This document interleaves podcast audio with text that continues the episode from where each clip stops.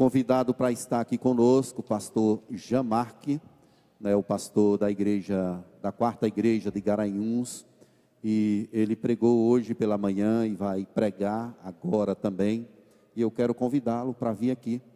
Né, Jamarque é um conterrâneo lá da Bahia, do sertão da Bahia. Vale a pena ressaltar que é sertanejo. Isso é importante, né? Jamarque, Deus te abençoe, pastor.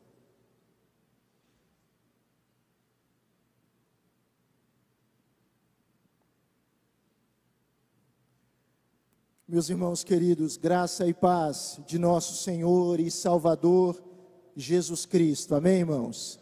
Estamos firmados no Senhor, Ele é a nossa alegria, Ele é a nossa esperança, estamos nele e podemos descansar nele.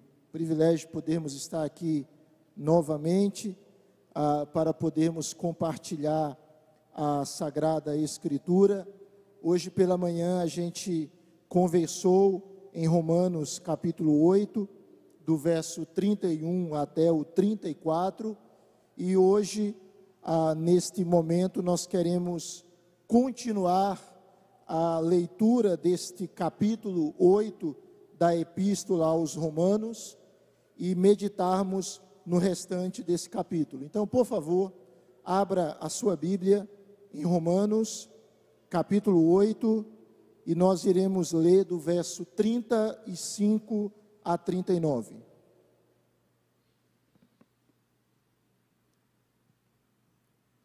Carta de Paulo aos Romanos, capítulo de número 8.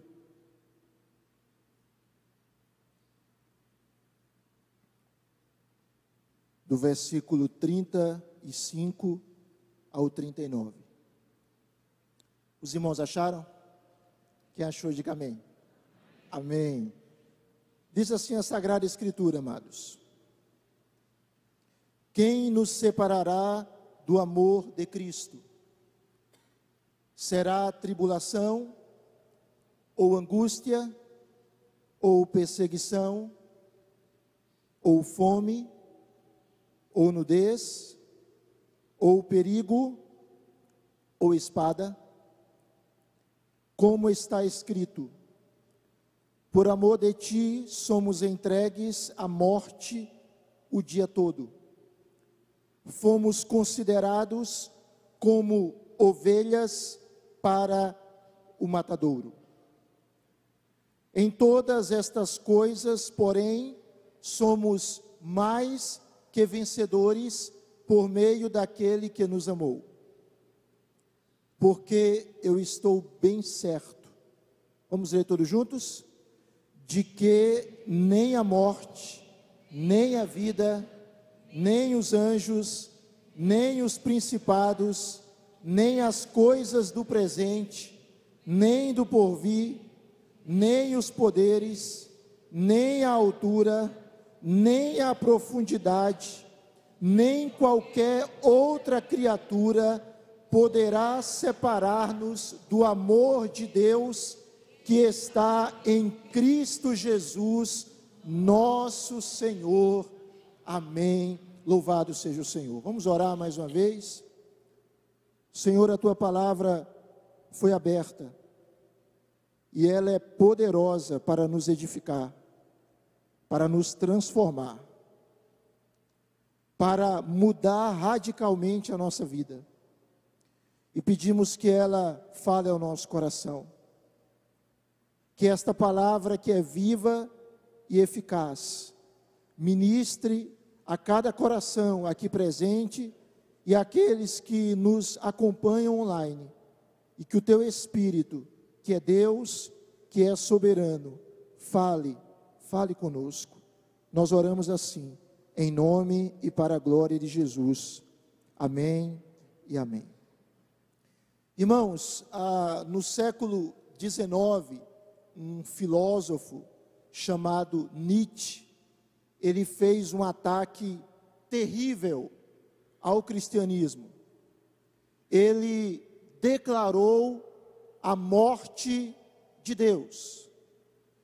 ele afirmava que Deus morreu de compaixão. Era essa a ideia que estava na mente daquele homem.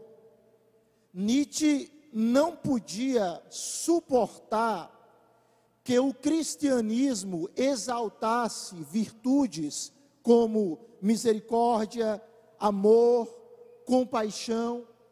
Segundo ele, tais virtudes simplesmente despojavam os seres humanos de sua humanidade natural. Nietzsche, ele atacava o cristianismo de maneira tão terrível que ele chegava a dizer que a civilização ocidental, especialmente na Europa ocidental, tornou-se completamente decadente em sua época, principalmente devido à influência do cristianismo. Que coisa terrível. Nietzsche ele continuava dizendo que o que mais define a humanidade é o seu desejo de poder. E ele afirmava que o cristianismo, devido à sua falsa piedade, afastava a força da humanidade e deixava uma raça de homens impotentes. Então perceba que, segundo Nietzsche, conceitos, virtudes como amor, como compaixão, como misericórdia, valorizados pelo cristianismo, gerava impotência. E ele fez uma proposta. Ele conclamou uma nova humanidade. O despertar de um novo super-homem. E segundo Nietzsche, esse super-homem seria o exemplo da autêntica existência humana. Ele seria o pai biológico do heroísmo. E Nietzsche dizia que esse super-homem que ele conclamava a humanidade a adotar, ele tinha uma característica principal. E a sua característica é a de conquistador. Então perceba que, segundo Nietzsche, esta ideia de super-homem era uma contradição aos cristãos, que conforme ele eram simplesmente fracos e não conquistavam nada e não venciam absolutamente nada. É interessante que quando nós lemos este texto de Romanos capítulo 8, ao mesmo tempo que Paulo mostra a nossa fraqueza, a nossa fragilidade, há um santo paradoxo nesse texto. Porque junto com a nossa fragilidade, junto com a nossa fraqueza, Paulo apresenta o poder de Deus. E ao contrário do conceito das ideias equivocadas de Nietzsche, Paulo apresenta os cristãos como super conquistadores, como hiper vencedores, como pessoas que sobrepujam dificuldades, como pessoas que vencem adversidades. Nós temos no final de Romanos 8 uma espécie, entre aspas, de super-homem. Não super-homem de Nietzsche, mas um super-homem, entre aspas, em Cristo, por meio de Cristo, por causa de Cristo e no poder de Cristo. De onde vem? De onde vem este poder em meio à fraqueza? De onde vem esta realidade de vitória para os crentes, mesmo sendo eles frágeis? Porque nós somos frágeis. Não é verdade, irmãos? Nós somos muito frágeis. Nós somos muito suscetíveis a uma série de situações. Mas como nós vimos hoje pela manhã, Deus é por nós. Deus está conosco. E esse Deus, ele tem derramado graça sobre nós. Ele não poupou o seu filho, mas entregou o maior de todos os presentes a nós, o seu próprio filho. E em Cristo nós temos tudo. Em Cristo você tem absolutamente tudo. Em Cristo você e eu não precisamos de nada. E é dessa realidade que vem a nossa vitória. Se você observar, Paulo então nos mostra que Deus é por nós. E como é que nós sabemos que Deus é por nós? Esta manifestação da presença e do favor de Deus em nós é expressa nas três pessoas da divindade. O Pai, Ele é por nós. E como você sabe disso? Ele provou isso nos dando o seu filho para morrer por nós. Romanos capítulo 8, versículo 32. O filho, ele também é por nós. E como é que nós sabemos que Jesus é por nós? Ele morreu por nós e de acordo com Romanos 8:34, ele está à destra do Pai, numa posição de domínio, de autoridade, de soberania, e ele está intercedendo por nós. Mas não somente o Pai é por nós e o Filho é por nós, mas o Espírito Santo também é por nós.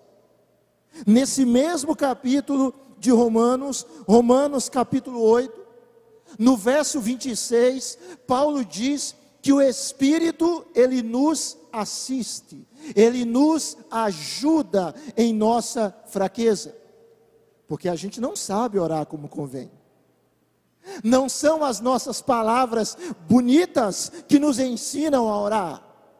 Nós não sabemos orar da maneira devida, mas o Espírito Santo em nós, ele intercede. E ele intercede por nós com gemidos que não podem ser expressos em palavras humanas, gemidos inexprimíveis. E Romanos 8, 27 diz que o Espírito intercede por nós de acordo com a vontade de Deus. Essa realidade, irmãos, bendita desse Deus por nós, nos faz vencedores, mesmo em lutas, mesmo em tribulações, e mais, nos faz invencíveis. Você imaginou isso? Que em Cristo, em Cristo, você é invencível. Nem um super-homem é invencível. É só aproximar a criptonita dele. O Homem de Ferro não é invencível. O Batman também não é. Nem o Capitão América. Mas nós, crentes, com todas as nossas debilidades, em Cristo, unidos a Cristo, com Cristo em nós e por nós, Paulo, ele nos mostra nesse texto que nós temos uma vitória que nada nem ninguém pode nos tirar. Você crê nisso, meu irmão? Amém. Nós estamos aqui, daqui a alguns instantes vamos participar da ceia. E a ceia é este sacramento, este memorial este ato pelo qual nós nos lembramos do Cristo que morreu por nós e nos deu uma vitória plena, uma vitória absoluta.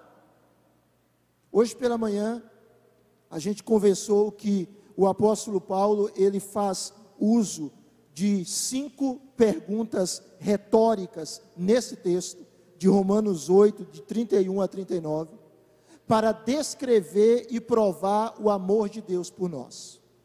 E nós vimos pela manhã quatro dessas perguntas.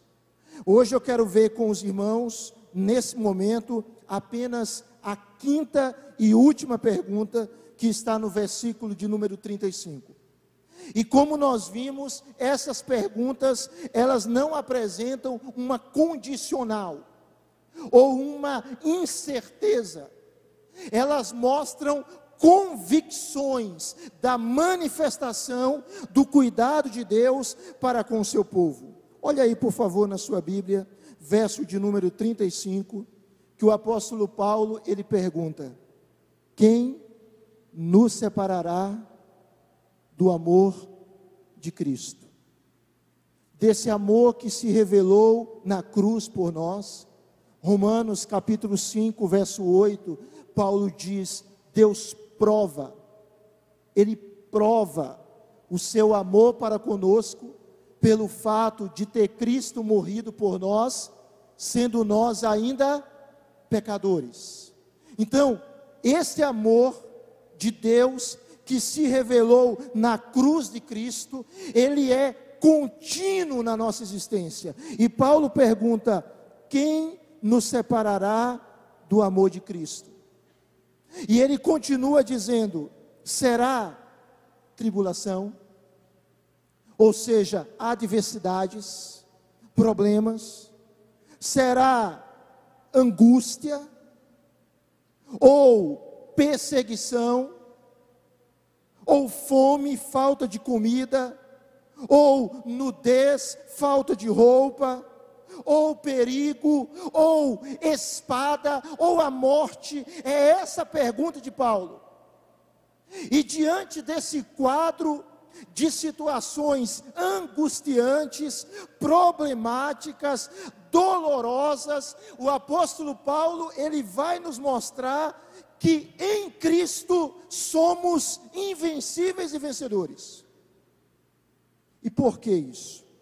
Observe aí no verso de número 36, que o apóstolo ele faz uma citação do Salmo 44, versículo de número 22, que diz assim: Por amor de ti, somos entregues à morte, quando, irmãos?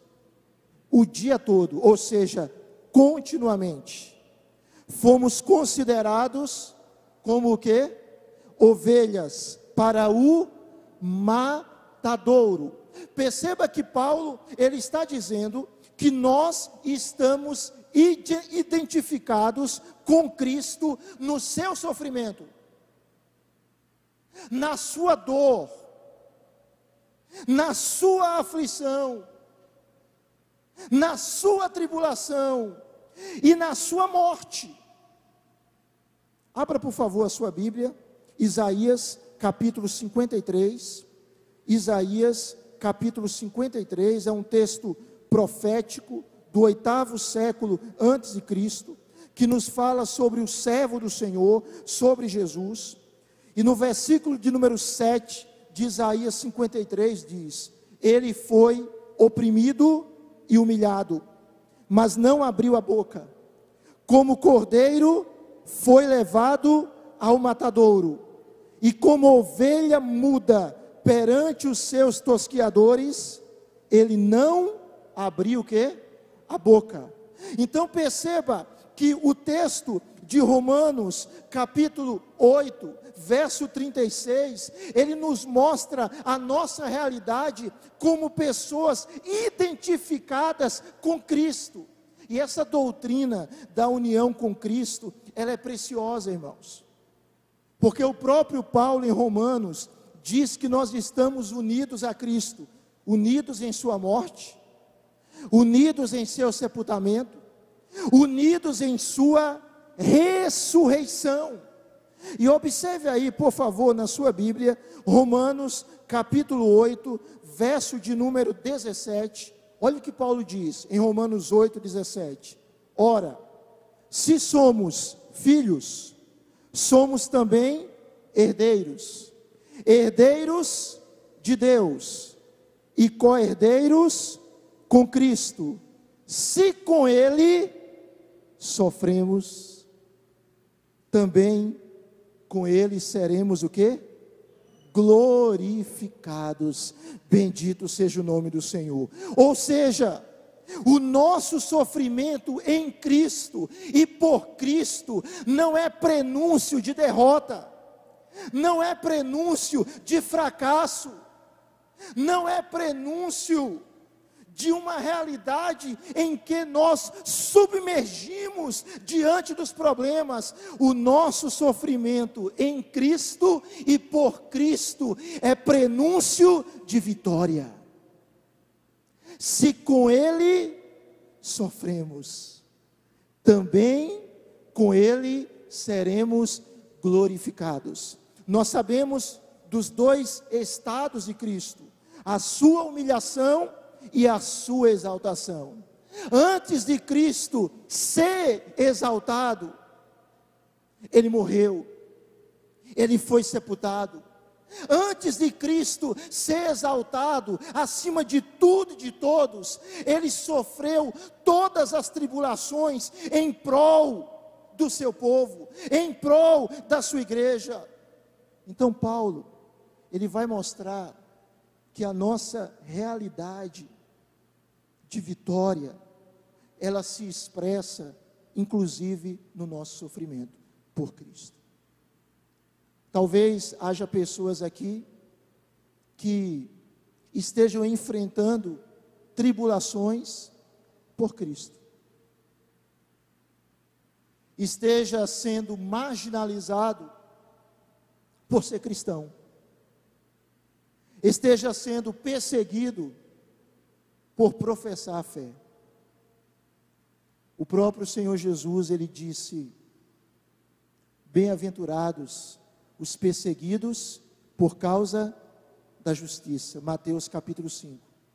Porque deles é o reino dos céus. Bem-aventurados sois vós quando vos perseguirem, quando vos injuriarem, quando disserem todo mal contra vós, quando mentirem contra vocês. Jesus disse em Mateus 5,12: Regozijai-vos e exultai, porque é grande o vosso galardão nos céus. A nossa realidade, irmãos, de vitória, ela se manifesta no fato de nós estarmos identificados com Cristo no seu sofrimento. Mas o apóstolo Paulo continua, Romanos capítulo 8, versículo de número 37. Ele diz que nós estamos identificados com Cristo na sua vitória, no seu triunfo. Observe aí, por favor, na sua Bíblia, Romanos 8, 37. Paulo diz: em todas estas coisas, que coisas? Quais coisas? Tribulação, angústia, perseguição, fome, nudez, perigo, espada.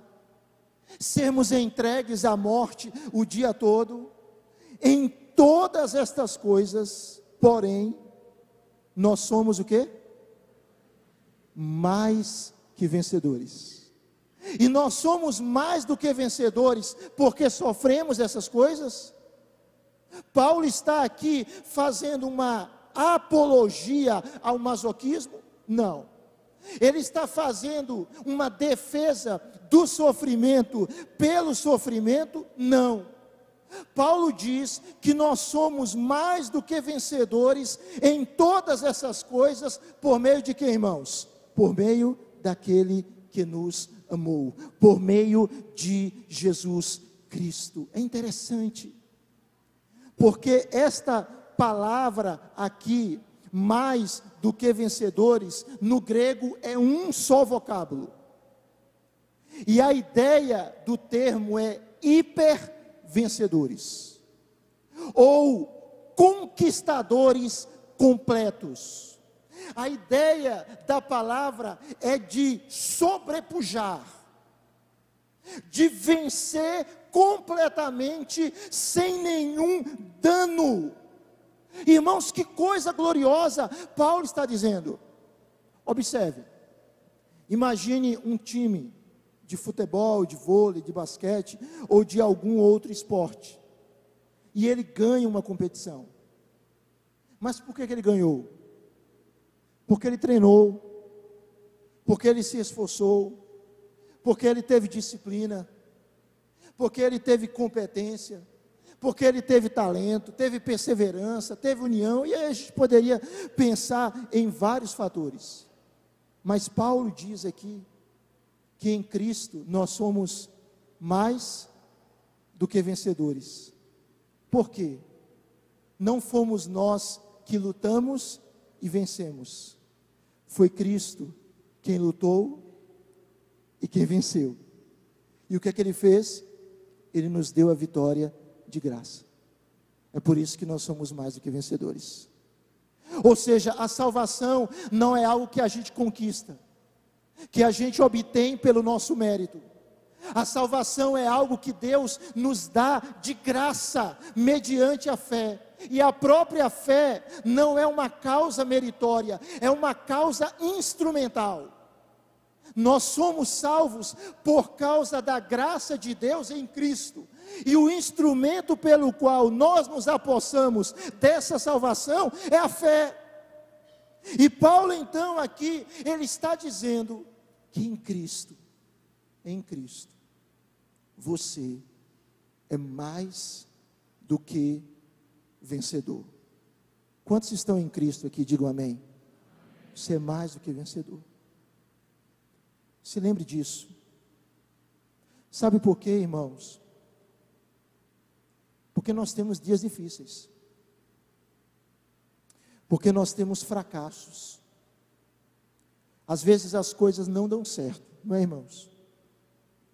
Às vezes a gente planeja algo, idealiza, sonha, se prepara em várias áreas e as coisas não acontecem como nós planejamos. Às vezes a gente até olha ímpios, pessoas que não amam a Deus, que não temem a Deus, e parece que são elas que conquistam, e a gente fica para trás. Às vezes a gente tem, Deus nos livre disso, mas estamos infelizmente suscetíveis a isso, a termos a mesma crise do salmista no Salmo 73. De olharmos para os ímpios e vermos a prosperidade deles. Mas é interessante quando o texto nos mostra que o salmista diz: Eu entrei no santuário de Deus, porque eu estava embrutecido, eu era como um animal irracional, e eu entrei no santuário de Deus, e eu atinei, eu percebi o fim deles, o fim dos ímpios. Saiba, meu amado, que Deus é bom, que Deus é bom em todo tempo, e que em meio a quaisquer circunstâncias difíceis que você passou, que você está passando, ou que você vai passar, se a sua vida está unida a Cristo por meio da fé, você não é um azarado, você não é um fracassado, mesmo na sua fragilidade e na minha fragilidade, nós somos mais do que vencedores, porque o grande vencedor, ele venceu e ele nos deu de graça a sua vitória lá na cruz do Calvário. Mas, em último lugar, por favor, observe que o apóstolo Paulo continua mostrando essa realidade da nossa invencibilidade.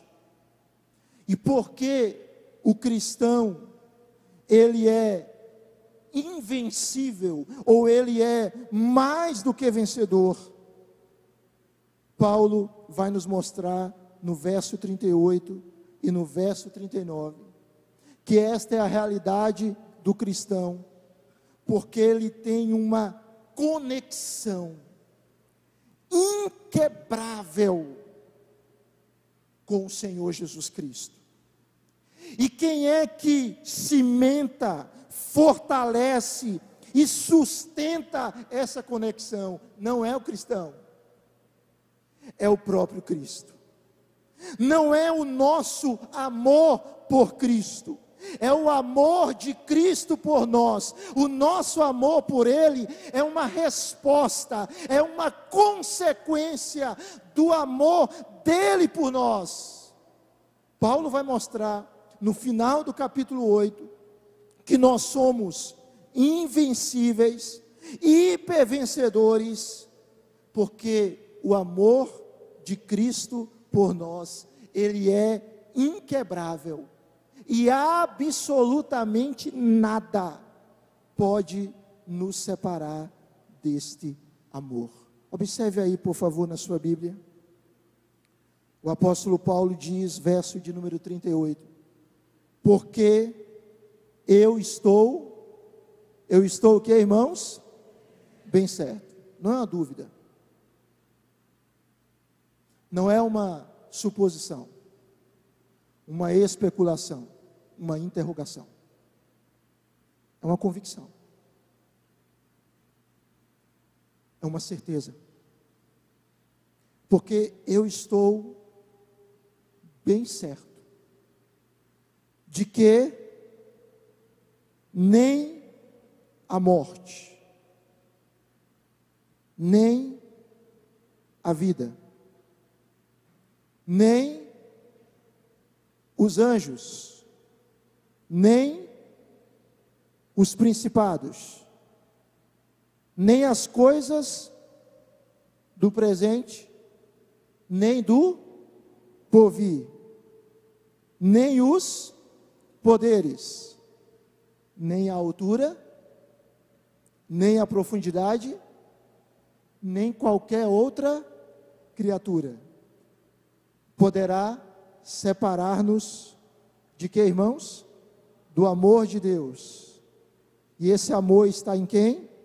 Em Cristo Jesus. E quem é Cristo Jesus? Nosso Senhor.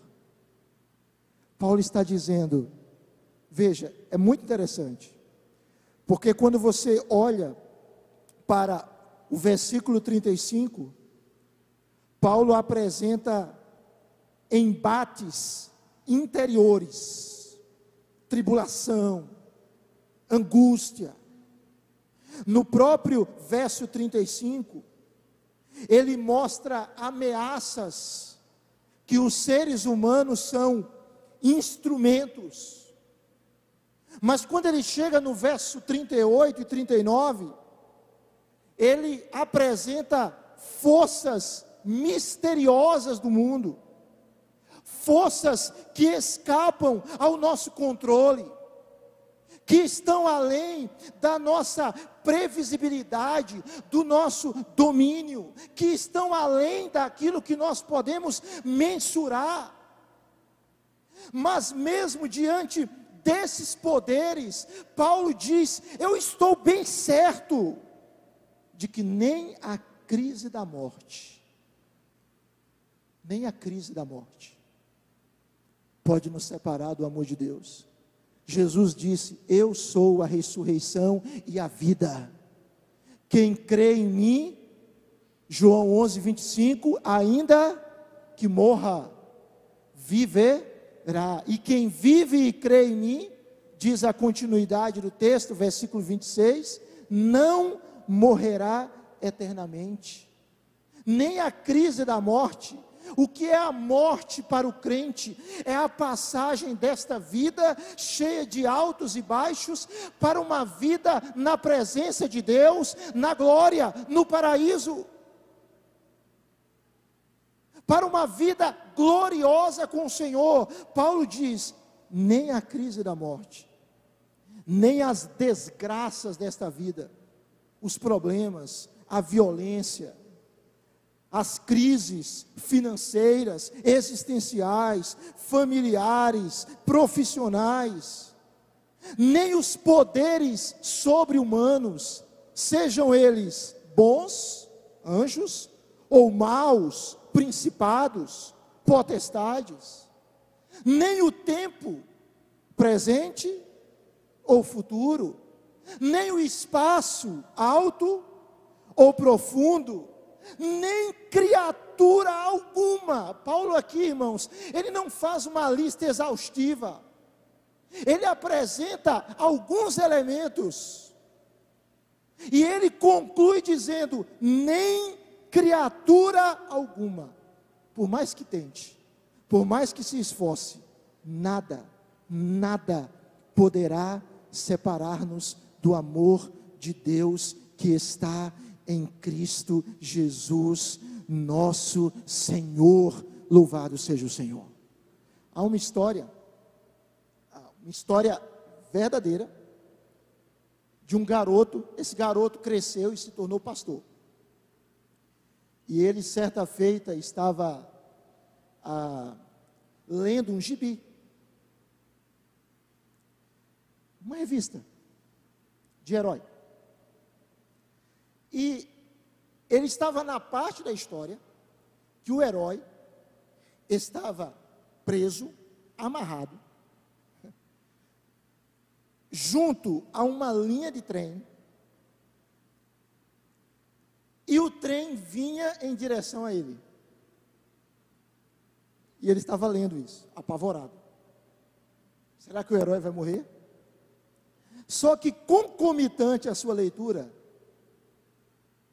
a mãe dele disse: Vá dormir, já está tarde. E ele ficou triste e preocupado. E ela disse de novo: Eu vou voltar aqui.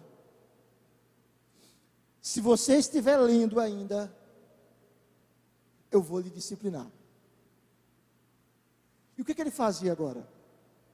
Como é que ele ia dormir sem saber o que iria acontecer com o seu herói? E ele teve uma ideia.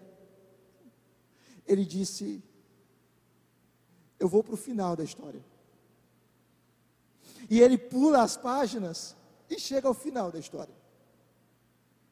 E no final da história ele constatou que o seu herói venceu que o seu herói estava muito bem. E quando ele viu isso, ele fechou rapidamente a revista, colocou embaixo da cama e ele foi dormir tranquilo.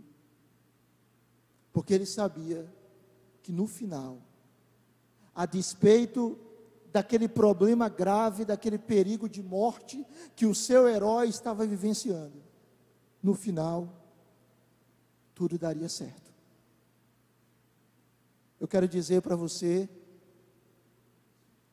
que no final, que não é o final, que é a introdução à eternidade, para aqueles que estão em Cristo, absolutamente tudo dará certo. Tudo. Aqui nós sofremos crises. Aqui nós vivenciamos perigos de morte. Aqui nós somos alvos de perseguição. Aqui nós nos angustiamos, nos preocupamos, nos afligimos. Mas alguém, o Rei dos Reis e o Senhor dos Senhores, há dois mil anos atrás, ele veio a esta terra e ele morreu em nosso lugar. E ele nos amou e ele nos ama. E ele está conduzindo a nossa vida. Conduzindo a nossa vida em triunfo. Conduzindo a nossa vida em vitória. Conduzindo a nossa vida de glória em glória. E por maiores que sejam as tribulações, nada nada, nada vai lhe separar do amor de Cristo. Nós não precisamos do super-homem de Nietzsche. Ele é um falso super-homem. Ele não é um super-homem. Nós precisamos do homem perfeito, de Jesus Cristo, do Filho de Deus, do Deus encarnado E se nós estivermos nele, nós podemos ter a certeza que nele somos mais do que vencedores. Você pode dizer amém? Como é que o capítulo 8 de Romanos começa? Ele começa dizendo no verso 1 que não há nenhuma condenação